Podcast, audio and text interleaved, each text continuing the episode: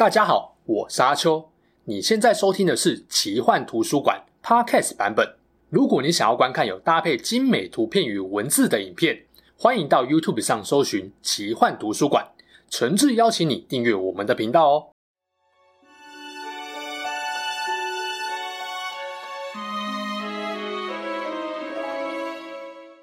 Hello，大家好，我是阿秋，来聊聊神秘奇幻的主题故事。这世界上的英雄传说何其多。仔细分析，你会发现，让人印象深刻的通常有特定的套路。扣掉英雄迈向传奇之旅最脍炙人口的故事过程，通常可以分成这四种类型：出身平凡或不凡，结局是顺利退隐或不得善终。你觉得画面上四条颜色的套路，哪一条最让人印象深刻呢？我想不少人应该都跟我一样，会选红色这条吧？为什么？因为红色这条路线所遭遇的波折最多，起伏最大。而今天要讲的故事主角，法国的圣女贞德，就是这条英雄套路中其中一位最具代表性的人物。这位历史课本曾经简单出现的少女，到底有什么魅力，让许多 ACG 作品把她再次发扬光大？在他身上到底出现了怎样的神迹，令他从一位名不见经传的农家村姑，蜕变成全世界都知晓的伟大英雄？跟着阿秋一起来听听这位帮助法国逆转胜的隐性 MVP 故事吧。十四世纪的欧洲曾经上演过两个国家长达百余年的对立冲突——英法百年战争。这场长达了一百一十六年、旷日费时的两国征战。虽然最后分出了胜负，由法兰西王国胜出，但对绝大多数的平民百姓而言，在长期战事的煎熬下，恐怕两方都不觉得谁真正的赢了，或谁真正的输了。我觉得呢，这场百年战争的趋势，拿篮球赛事来比喻，还蛮贴切的。简单来说，就是四节的球赛，在主场的法国队前三节打得七零八落，相反的。英国队的外围三分怎么投都进，往禁区切也是如鱼得水，把法国的篮筐整个灌爆。结果比赛就是这么不可思议。第四节的法国队突然从板凳杀出一个万年没上过场的 Nobody，接着就开启了一波二十比零的攻势，把球队的气势从谷底拉到最高点，最后反败为胜。不止英国队不敢置信。连法国自己队友也从怀疑嘲讽到后来全把球喂给这位初生之犊不畏虎的菜鸟后卫。是的，我讲的这位万年没上过场的菜鸟后卫，就是 Jeanne d'Arc，法国中世纪末期的民族英雄，俗称的圣女贞德。忘记历史课本的世界史内容没关系，《世纪帝国二》应该有玩过吧？我们的贞德在转职成战场指挥官之前，只是一个再平凡不过的农家少女。而且还目不识丁。按常理来说，在农村找个人嫁了，度过名不见经传的一生，似乎才是他该有的人生剧本。但在十三岁那年的某一天，他遇到了一个改变他一生，也改变了整个法兰西民族命运的神机。就像我刚刚说的，这场英国对法国的球赛，前面三节法国队打得跟狗屎一样，败多胜少，甚至在一四二零年。王后伊莎贝拉还跟英国签下了屈辱的特鲁瓦条约。简单来说，当时候法国查理六世一死，法国再也没有自己的继承人，国王由英王兼任。王太子查理得知消息后，虽然拳头握得紧紧的，但也做好了放弃治疗的心理准备。气归气，法国士兵当时可是软手软到，国土好大一部分都被别人占领了。当时法国最重要的三座城市。巴黎跟兰斯已经丢了，剩下的最后一座是被历史学家认为维系着整个国家未来命运的奥尔良。只是很不幸的，奥尔良也被英军围攻，宛如风中残烛，风雨飘摇。就在这命悬一线的危机中，十七岁的贞德摇着战旗，带领法国军队冲了出来，准备拯救被围困的奥尔良城。哎，等等。阿秋，你不是说真的是一位不认识字的农家女吗？她怎么突然就转职成军队指挥官了呢？别急，接下来就来听听她的奇妙转职之旅吧。传说贞德出生在法国一个名叫多雷米的农村，她是一个非常孝顺、信仰虔诚、满怀爱心的乖巧少女。就在她十三岁的时候呢，遇到了一个超级罕见的神迹。据说在梦中，大天使米迦勒，还有圣玛格丽特跟圣凯萨琳告诉贞德，赶走英国人吧，带领王太子到兰斯进行加冕仪式吧。贞德，你就是这段故事的 key man。当天使离去后，贞德喜极而泣，从此把拯救法兰西当成是自己唯一也最重要的宿命。一四二八年。贞德十六岁那年，奥尔良被英军围攻，法国命运危在旦夕。消息传到多雷米，真的觉得自己必须站出来了，所以呢，就去拜访当地的驻防部队指挥官，说自己盟主指示，只要能够领军上战场，必定能击退敌军。当然啦，指挥官根本没鸟他，还开了一顿嘲讽：“等你的毛长齐了再来吧。”真德没有放弃，甚至变本加厉。三不五时就跑去卢一下指挥官，让已经焦头烂额的军队不堪其扰。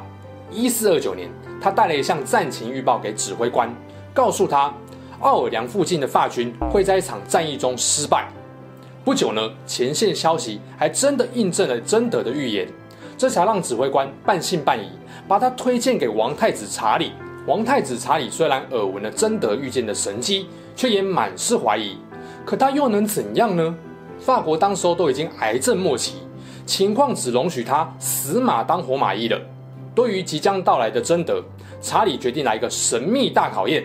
你说你是获得天主恩宠跟指示的命运之女，好，就让我来会一会你。一四二九年，十七岁的农家女贞德，在部队指挥官的护送下，到了王太子查理所在的西农城堡。在贞德来之前，查理对着旁人这样说：“等一下，他来的时候，你们找个人冒充我，我要混到人群当中。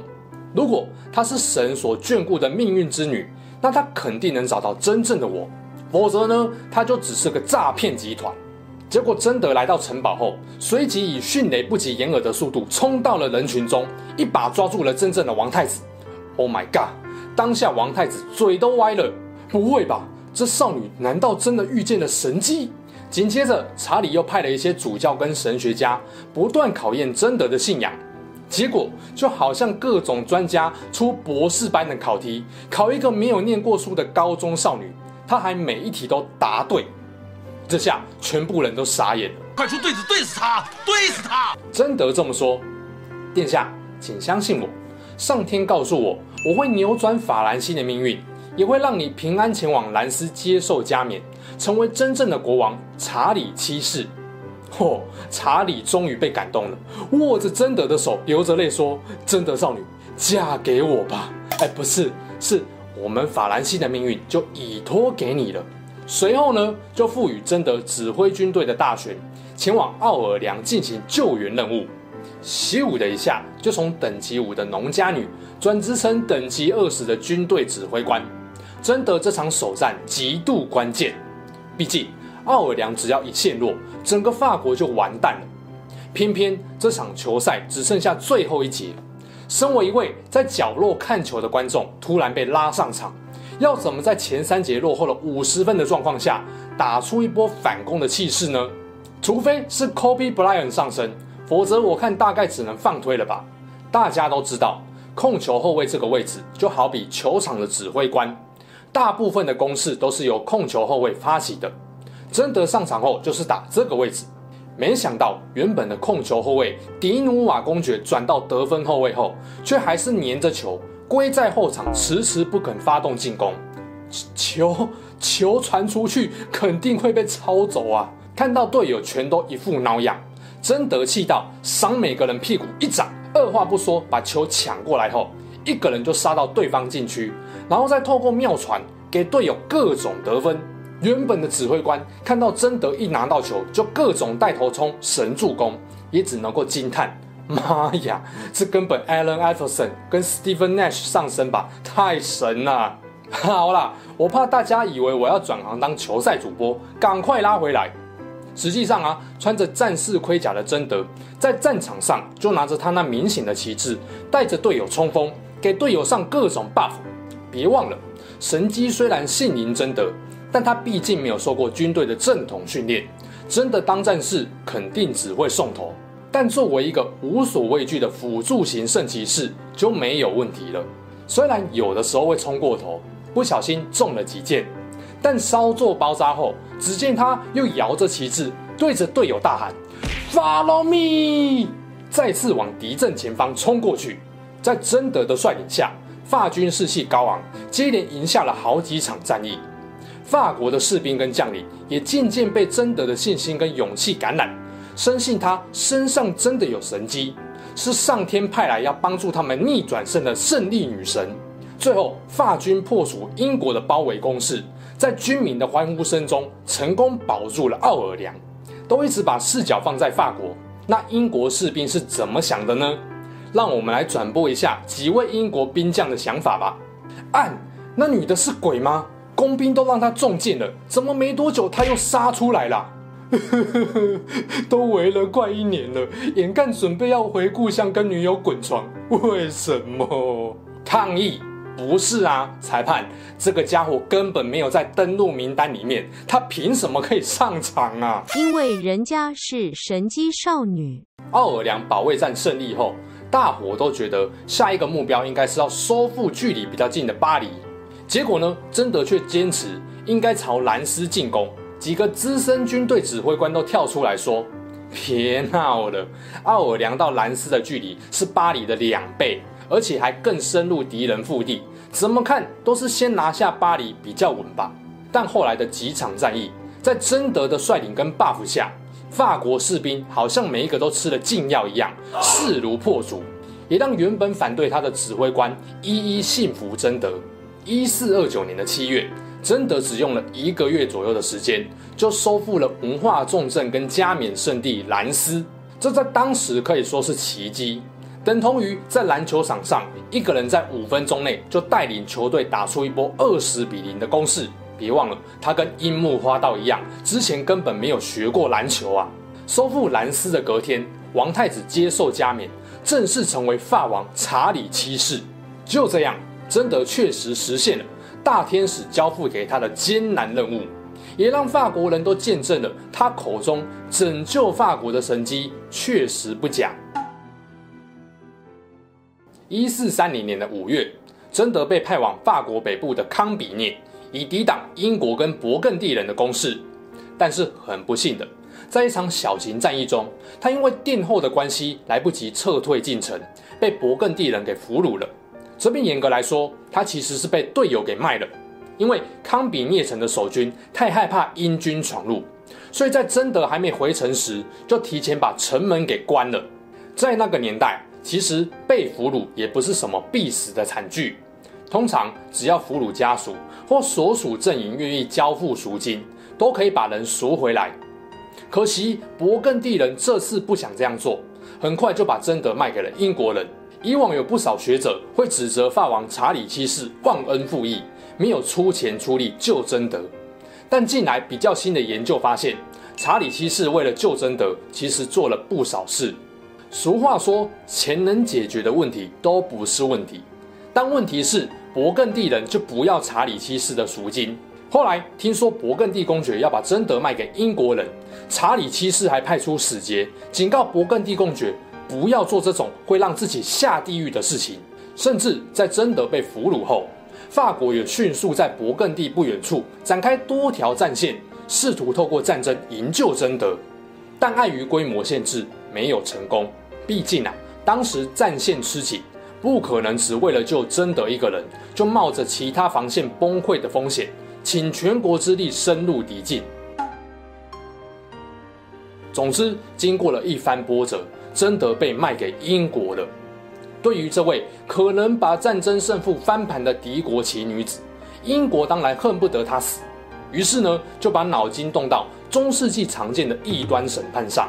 当时对于贞德的宗教审判，讲白了就是为了营造一种处决异端的正当性。许多主教联合起来，用艰难刁钻的问题逼问贞德。这些问题处处充满了死亡陷阱。结果，贞德再次完美回击了各种问题。根据审判记录，最有名的一段质问，就是主教丢出必杀陷阱题，问他：“你是否觉得自己受到了上帝的恩典？”这个问题回答是跟不是都会死。为什么？选是。当时候天主教会的规定是，没有人可以肯定自己受到上帝的恩典，除非你自己是上帝。但是上帝只有一个，难道你说自己是上帝吗？我看是异端还差不多啦。但同时呢，上帝又是全知全善的，每个信徒无时无刻都领着上帝的恩典。所以，如果你回答不是，等于否认上帝的祝福，否认自己的信仰，有罪。结果贞德平静回答：如果我还没有得到恩典，请上帝赐予我；如果我已经得到了，希望上帝继续让我蒙受恩典。说完。在场所有质问他的人全都目瞪口呆，因为这个回答太完美了。我在想啊，如果真的不是神机护体，那她肯定是一个才智过人的少女。那些被迫找来审判贞德的主教都纷纷离席，并感叹说：“我们在干什么啊？他已经用回答证明一切了，难道还想诬陷这么一个信仰忠贞的少女吗？”只是。英国人当然不会真的放过贞德，用尽手段还是给贞德安了十二项罪行，并在各种胁迫欺瞒下，让完全不识字的贞德签下了他完全看不懂的认罪书。一四三一年的五月三十日，在卢昂的老集市广场进行了火刑，被绑在火刑柱上的贞德手里握着十字架，不断的祈祷着，但最后。他仍然无法抵挡充满恶意的烈焰而死去，而且因为贞德的神迹响遍英法各地，怕烧一次没有死透，甚至还烧了第二次。最后呢，把他的骨灰扔进了塞纳河中。而负责点火的刽子手终日惴惴不安，因为他害怕自己会下地狱。理由是：我烧死了一位虔诚的圣女。贞德的死并不是无意义的。法国人在得知悲报后，全都爆气了。在此后的二十二年，破釜沉舟，上下一心对抗英国。查理七世在战争的同时，也不忘整顿破败的国家内政，带领法国结束这场耗时百余年的比赛。最后，我用历史学家 Stephen Rich 的一段话来做个小结。他将一场原本枯燥乏味、普通人民深受其害且不感兴趣的王朝冲突。转变为热情激昂的保家卫国圣战。二十五年后，宗教法庭重新审判，还给了贞德一个清白，认为她是为了正义而牺牲的圣女，并在大约五百年后的二十世纪初，正式被天主教会封圣。听完了魔法少女贞德，哎，不，不是神机少女贞德的故事，不知道大家心中是不是跟我一样，感到了淡淡的忧伤呢？我们都知道，贞德的死。带给法国人巨大的精神冲击，促进了他们奋战到底的决意，最终逆转胜。但倘若贞德没死呢？法国是不是能够早个几十年结束战争？又或者最后反而成为法国惜败的弱点呢？恐怕这个问题的答案永远不会有人知道。除了影响国家命运，贞德死后也不断影响着西方文化。从拿破仑到现在，法国的政治人物。都曾经以他伟大的形象进行宣传。作家、作曲家，包含莎士比亚、伏尔泰、席勒、柴可夫斯基、马克吐温、萧伯纳等等，都曾经创作过有关他的作品。而大量以他为题材的电影、戏剧、音乐跟 ACG 也持续发展至今。对我们东方人来说，对贞德的了解可能很大一部分来自 ACG 的延伸创作。随口提几个。尤利西斯·贞德与炼金骑士、意大利、漂流武士、碧蓝航线、刺客教条、通灵王，当然肯定更多人知道的 Fate 系列。真德不仅有火焰圣女形态，甚至 FGO 中还有黑化后的黑贞德形态。没错，你会发现贞德的特殊能力几乎都跟火焰有关。在觉得强大又帅气的同时，只要一想到贞德的史实结局。贞德啊，你的圣剑原本是为了拯救民族和国家的使命感而挥舞的，而如今剑上的熊熊烈焰却成了你复仇的养分，多么讽刺又多么令人感伤啊！对于这位法国史上罕见被神迹祝福的平凡少女，她用她短暂且不凡的一生，照亮了无数需要奇迹跟希望的人们。相信她所遇见的，以及从她身上展现出来的神迹，已经永远烙印在所有人的脑海中。好啦，这期事件就说到这边。如果你喜欢我们分享的故事，记得订阅我们频道，也别忘了打开小铃铛。你的订阅、按赞与留言就是我创作的最大动力。之后还会跟大家分享更多悬疑怪奇的事件。我们下次见喽，拜拜。